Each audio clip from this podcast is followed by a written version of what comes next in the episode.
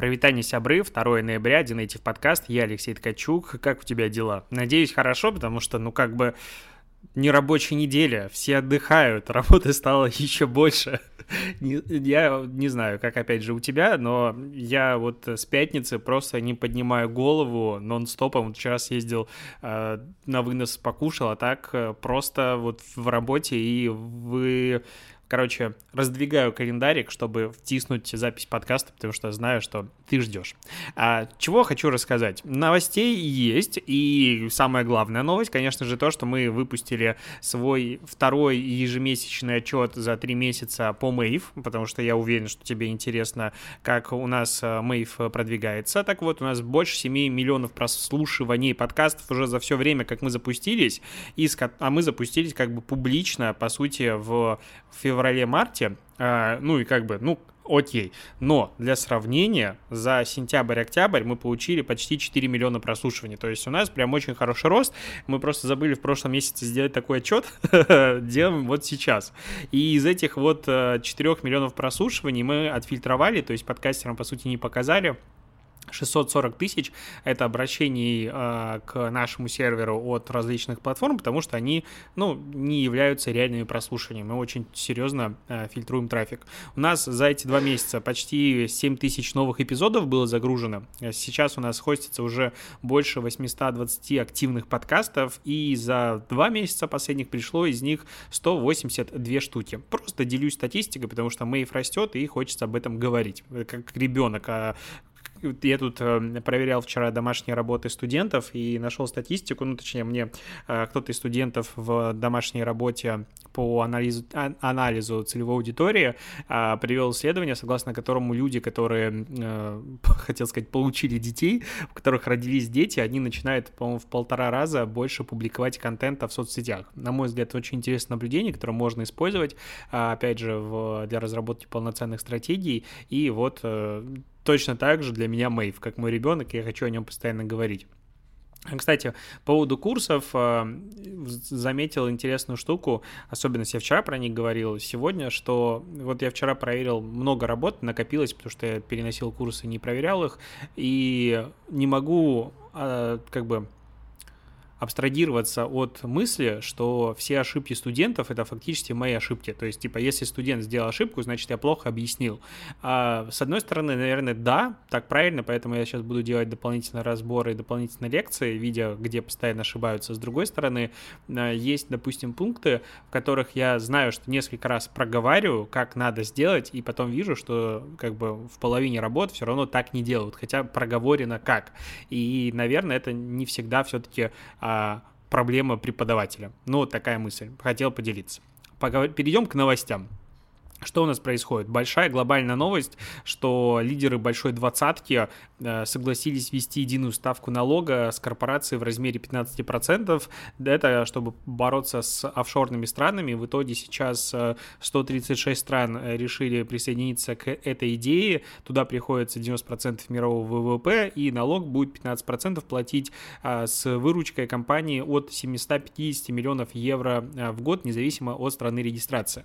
Это как бы сделано для того, чтобы условные Фейсбуки не регистрировались в условной Ирландии и прочих странах, где налоги меньше, и таким образом как бы экономить на них. И вроде как говорят, что а, такой налог принесет около 150 миллиардов э, долларов дополнительных доходов в бюджет стран, где зарегистрированы офисы компании. Я уверен, что миграция пойдет и дальше, но там вроде тоже что-то с этим придумали. Интересный кейс есть с криптовалютой под названием Squid. Ее сделали по, ну как бы, игре в кальмара, и она тут появилась, начала что-то там торговаться, взлетела в какой-то момент до стоимости 2856 долларов за токен, все просто наросла, ну, типа, с нуля до таких сумм, это безумный рост в миллионы процентов, но а, там была особенность, а, разработчики как бы этого токена, они позиционировали себя как будто это от Netflix, а вот впереди будет игра, в которой можно будет играть за эти токены, а, принимать участие и все остальное, ну, короче, это все будет использоваться дальше, а так как сейчас все фанатеют и умирают по-прежнему с игры в кальмара, хотя удивительно, что так долго держится хайп, должна была быть игра как раз в 6 раундов, и ты смог бы выиграть дофига денег. В принципе, идея здравая, интересная.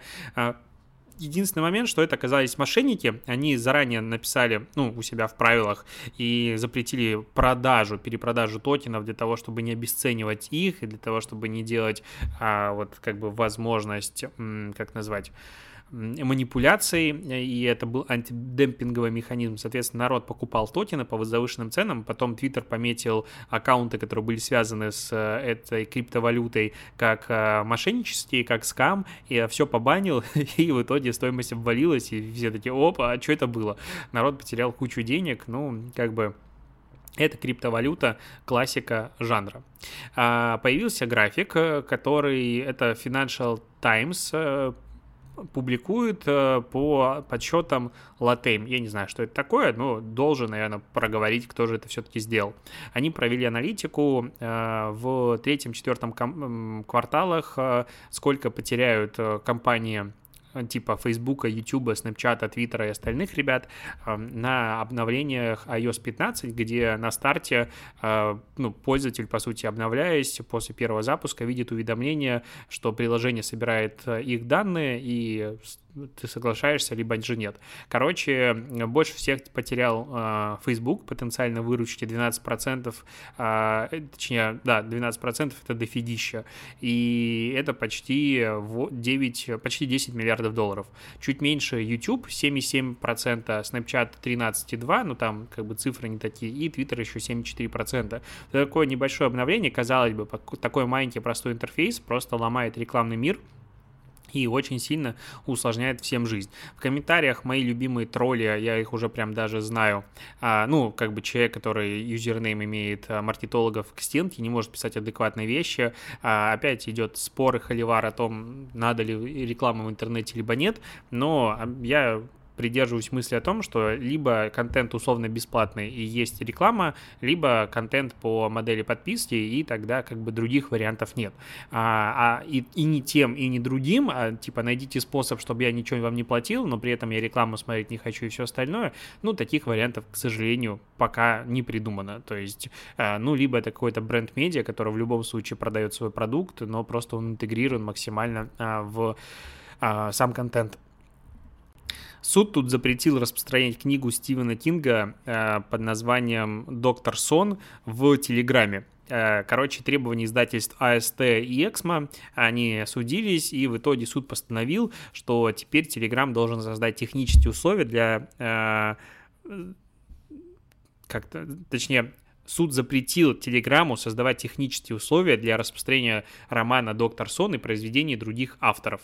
Вот не совсем понимаю, что значит произведение других авторов в данном случае, потому что Телеграм не ответил ничего, но технические условия в данном случае это что будет? Что Телеграм должен будет встроить э, какой-то парсер, который не должен позволять, допустим, каналам публиковать файлы, а, в которых он видит, а, ну, какие-то... Есть же уже, я забыл, как называется, техническое решение в ВК, допустим, реализовано, что ты не можешь там взять PDF-ку, загрузить или какой-нибудь а, другой формат файла книги, и чтобы она распространялась, это все можно найти. И вот, типа, Telegram теперь должен будет сделать а, какую-то подобную систему, которая должна будет удалять из публичных каналов вот такую историю, и, возможно, в Telegram-ботах тоже, или вообще не, нельзя будет загружать туда э, какие-то книги. Непонятно, но вот типа антипиратские требования и законы приходят в э, Telegram активно, и если раньше Telegram это была такая платформа, на которой можно все, то сейчас все меньше и меньше можно, потому что она слишком большая. В общем, классическая, как было с ВК, когда там было все, она выросла на этом всем, а потом такие, ну нет, чуваки, теперь музыка будет платная, потому что правообладатели. Опять же, а, мы просто рассматриваем, как э, интернет развивается в миниатюре на примере одной платформы. А, вчера мне прислали после подкаста один пост, э, который был опубликован в студии Артемия Лебедева, и там э, всякие были плакаты к Дню всех святых. И в целом, ну, они были как бы интересны, назовем это так. Э, там собор Василия Блаженного, в котором вот эти вот как назвать-то? Шапочки, забыл слово, а, они преобразованы как будто бы в тыквы а, хохлома с тыквами, а, этот мавзолей, откуда открывается дверь, и как бы выходит Ленин, это все симпатично рисовано, с Днем Святых тоже прикольно, в принципе, идея. Типа вроде как дверь Путина, как будто это игра в Дракула, ну, вроде бы тоже интересно, ну, то есть такое, ну, злободневная интересная макета. И а, горящий кинотеатр. И вот здесь я вообще не понял, честно говоря. Сходят слухи и легенды в комментариях, что этот плакат от 2017 года и вообще не имел ничего такого. Я, честно говоря, не видел, ну, не помню, чтобы он был 2017 года. Ну, не суть. Даже если он был опубликован в 2017 году, то я вообще не понимаю, как э, можно сегодня публиковать плакат, в котором э, кинотеатр горит, там сиденья горят, и написано «С Днем Всех Святых». Ну, то есть я не могу представить, предложить никакой другой отсылки, кроме пожара в э, кинотеатре, ну и в торговом центре «Зимняя вишня», в котором погибло очень много детей и людей в принципе. А... Что тут смешного? Что тут интересного? Что тут... Э, как вообще... Я не понимаю. Причем удивительно, что когда это репостнул и, как бы, мягко говоря, не годовал, а, нашлись люди, которые это защищают. То есть, типа, ну, это же люди погибли, вот э, их поч почтили память, потому что День всех святых — это день э, почтения памяти усопших. Вообще нет, ну, как бы, ну, Хэллоуин это не про э, почтить погибших родственников, это вообще про другое. У нас есть отдельные праздники для этого. Э, ну, как бы дни, не праздники. И ну, я, я, я не знаю, что тут сказать. То есть это максимально мерзкий, убогий, ублюдский поступок. Ну, то есть даже если этот макет был сделан давным-давно, то сейчас он отсылает исключительно к этому дню.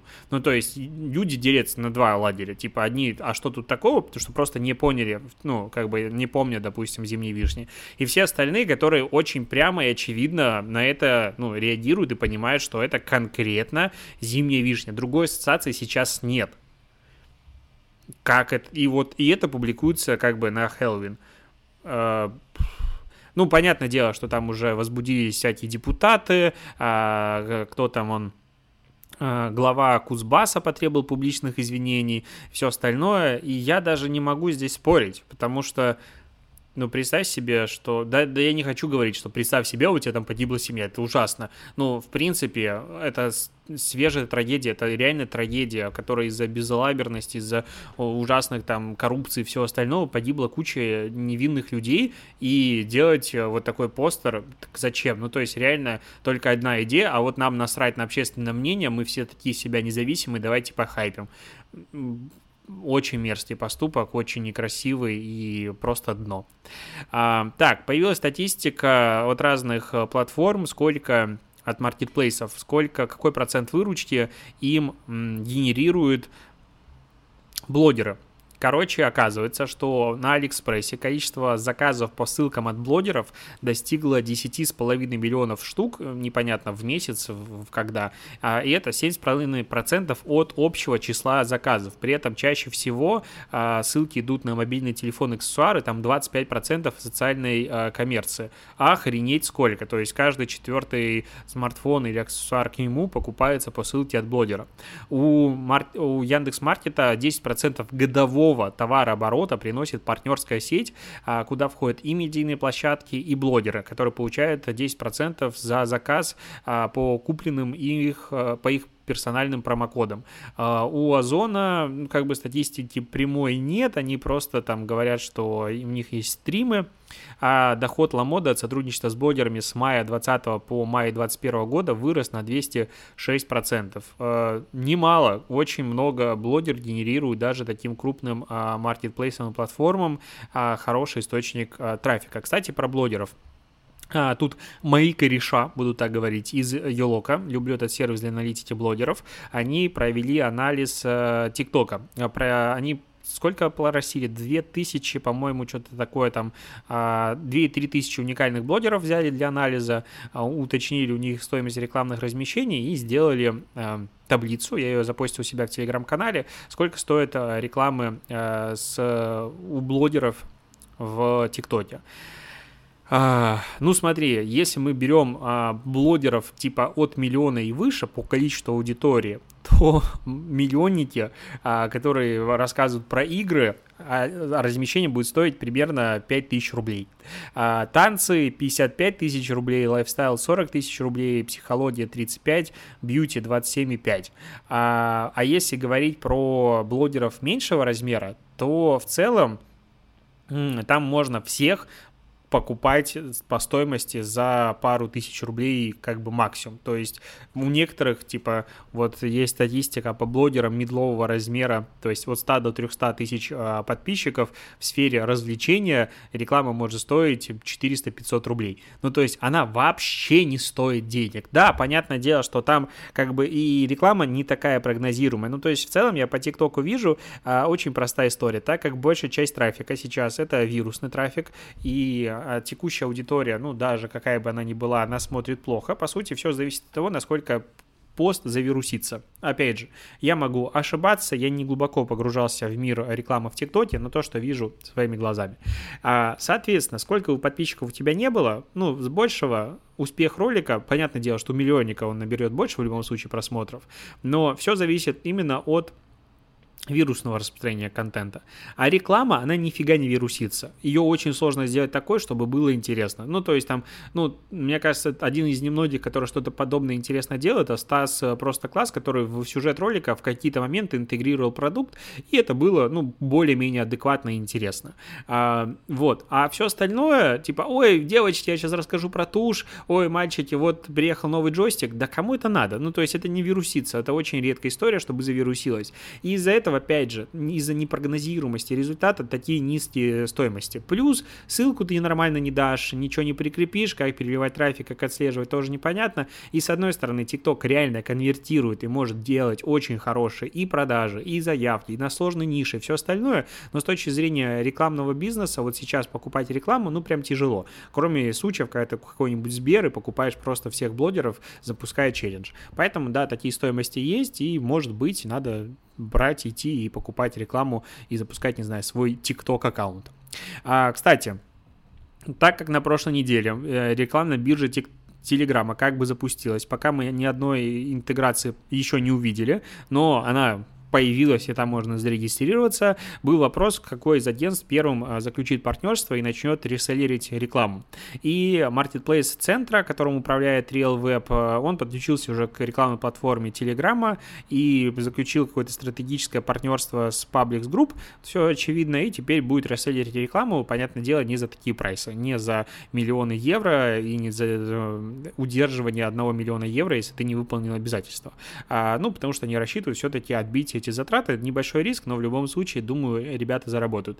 И получается, что в ближайшее время, они уже говорят, есть 10 крупнейших рекламодателей, первая компания стартует в ноябре, очень интересно посмотреть, какая из них будет и какая у них будет эффективность. Я думаю, все маркетинговые каналы будут следить за этим очень и очень пристально, ну, потому что, ну, блин, ну, интересно, что новый рекламный канал а, появляется появился уже, по сути.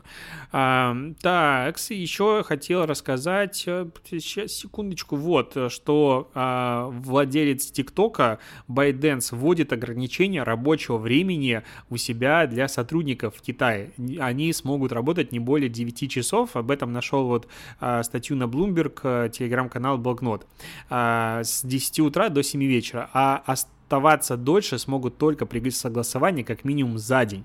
Вот. Э, это первый такой шаг для китайских компаний, которые хотят отойти от стандарта 996, когда работают с 9 утра до 9 вечера 6 дней в неделю.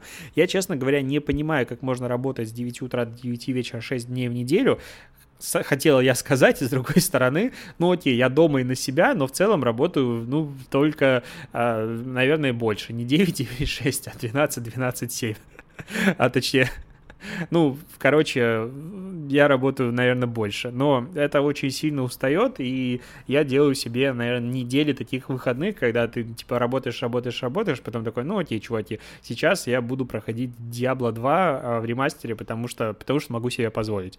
А, а, вряд ли работники китайских компаний могут просто взять и забить и не приходить на неделю или снизить свою продуктивность. Это очень выматывающая история, не понимая, как народ с этим справляется, и Удивительно, конечно, видеть сейчас новость о том, что а, когда весь мир, типа, существует, ну, весь прогрессивный, развитый белый мир, а, в данном случае белый подразумевается, ну, короче, ты понял, о чем я говорю, отсылка, а, мы все живем с 8-часовым рабочим днем, и там какие-нибудь, кто там, северные страны тестируют а, 4, четырехдневную рабочую неделю или там 6-часовой рабочий день, и производительность этого трудет, а, растет. Китайцы в это время такие, не, ребят, мы работаем круглосуточно, нам надо захватывать мир. Пугает, конечно, такие новости. А на этом все. Спасибо, что дослушиваешь. Честно скажу, что искать какие-то новые, интересные, большие новости для обсуждения в последнее время что-то сложновато, как будто все ушли на каникулы. Надеюсь, что разгонится рабочая неделя, и нам будет с тобой завтра что обсудить. До побачення.